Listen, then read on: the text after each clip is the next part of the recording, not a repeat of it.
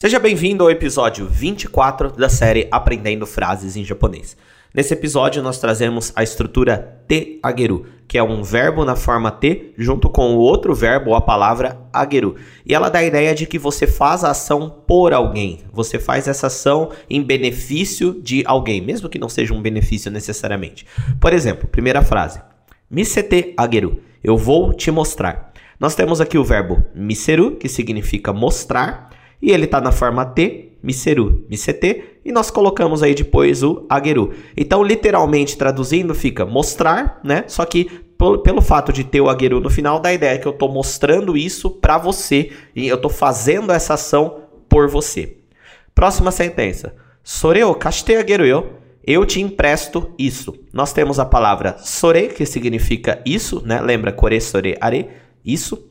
E aí nós temos o verbo kasu, que significa emprestar. O verbo kasu na forma T é kashite. Então nós temos kashite ageru. Eu empresto por você. Esse yo aqui é para dar uma ênfase, né? Ó, oh, eu te empresto isso, tá vendo? Soreu, kashite ageru yo. É uma, é uma partícula difícil de explicar porque no português não existe algo semelhante. Você tem que escutar bastante sentença que usa ela, que aí você vai adquirir o hábito de usá-la nas mesmas situações que os japoneses usam, na mesma entonação que eles usam. Próxima sentença. Anata ni eigo oshete ageru. Ensinar inglês para você. Ele está simplesmente falando ensinar inglês para você. Nós temos a palavra anata, que significa você. Eigo, que significa inglês. Aí nós temos o verbo oshieru, que significa ensinar. Ele está na forma T. Então, oshieru, oshiete, ageru. Eu ensino por você. Próxima sentença. Atarashi kutsu o kate ageo. Eu vou te comprar sapatos novos. Nós temos a palavra atarashi, que significa novo. Nós temos kutsu, que significa sapatos. Kate ageo. Nós temos o verbo kau, que significa comprar. E aí nós temos, ele está na forma T, kau, kate. E aí nós temos o ageru. Só que aqui ele está na forma ageio, que significa que você, essa forma dá a ideia que você tem a intenção de fazer essa ação. É uma outra forma que pode aparecer em outras aulas aqui dessa série. Então, Atarashi kutsu kateageo, vou te comprar sapatos novos. Já estou afirmando que eu tenho a intenção de fazer essa ação.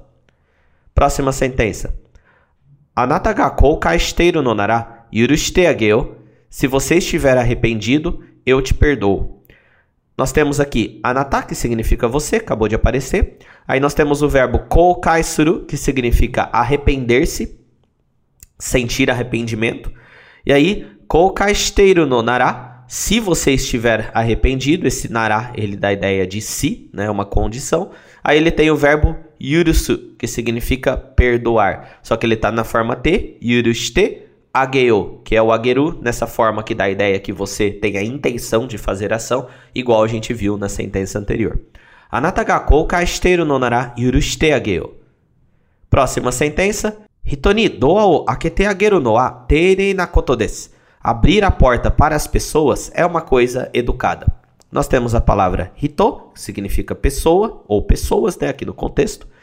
Doa o aquete, abrir a porta. Doa significa porta. Aqui nós temos o verbo akeru na forma T. Akeru, aquete significa abrir. Aquete, ageru, abrir por alguém, ou no caso aqui, por as pessoas, né? Para as pessoas que ele está se referindo aqui. Ageru noa, né? Ele transformou toda essa sentença no tópico de uma sentença maior, por isso tem esse noa aqui. Tenei, Tenei significa educado, polido, respeito, respeitosamente. Tenei nakoto é uma coisa educada. Tenei nakoto desu é uma coisa educada. Uma coisa interessante nessa sentença aqui é que a gente pode ver que a gente tem tipo duas frases, né? Então, ó, por exemplo, tenei nakoto desu é uma coisa educada. E aí ele está falando sobre quem nisso daqui? Partícula A indica o tópico de quem você fala, né? O tópico da sentença, sobre quem você está falando. Só que aqui, ao invés de colocar uma palavra, como por exemplo, blá blá blá blá, tenei nakoto desu, ele colocou uma sentença inteira, que é essa daqui, ó, hitoni doa o akete no a.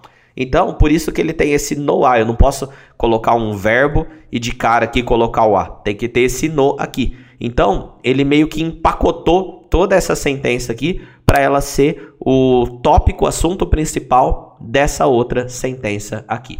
Então, esse é o episódio de hoje. Espero que você tenha gostado. Deixa um comentário aqui dizendo o que, que você está achando. Deixa um gostei no vídeo se você está vendo no YouTube.